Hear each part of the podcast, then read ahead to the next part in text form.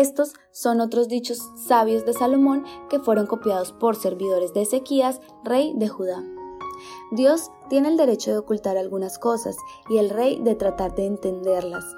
La mente de los reyes es tan difícil de entender como la altura de los cielos y la profundidad de la tierra. Quita las impurezas de la plata, y el orfebre fabricará una copa. Quita del lado del rey al perverso, y su reino se fortalecerá con justicia. No te des importancia frente al rey, ni te pongas en lugar de los poderosos. Es mucho mejor que el rey tome la iniciativa de invitarte que ser avergonzado frente a los demás. No te apresures a entablar un juicio, pues a la larga no sabrás qué hacer si tu adversario demuestra que no tienes razón. Arregla tus asuntos con tu vecino y no reveles los secretos de otros. Si lo haces, serás avergonzado y nunca te librarás de tu mala fama. Decir la palabra adecuada en el momento preciso es como manzana de oro servida en bandeja de plata.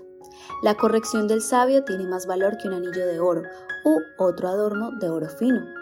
Un mensajero digno de confianza es de mucho valor para el que lo envía, como agua fresca en calurosos días de cosecha. Los que prometen dar y nunca lo hacen son como nubes y vientos que no traen lluvia. Dialogar pacientemente con los gobernantes los hace cambiar su manera de pensar. Un diálogo amistoso tiene mucho poder. Si encuentras miel, come lo necesario. Si comes demasiado, la vomitarás. De la misma forma, no vayas con mucha frecuencia a casa de tu vecino, porque se cansará de ti. El que miente en un juicio es tan peligroso como una espada o flecha aguda. Confiar en un mentiroso en tiempos de dificultad es como tener un diente quebrado o una pierna rota.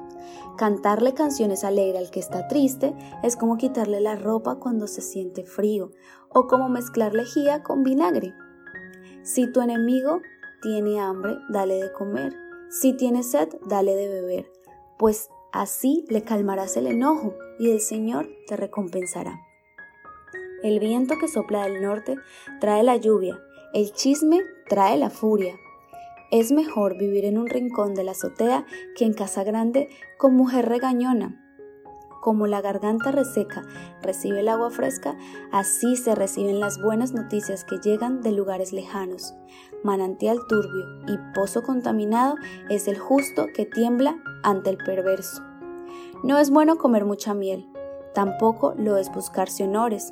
Como ciudad sin murallas e indefensa es el que no puede controlarse.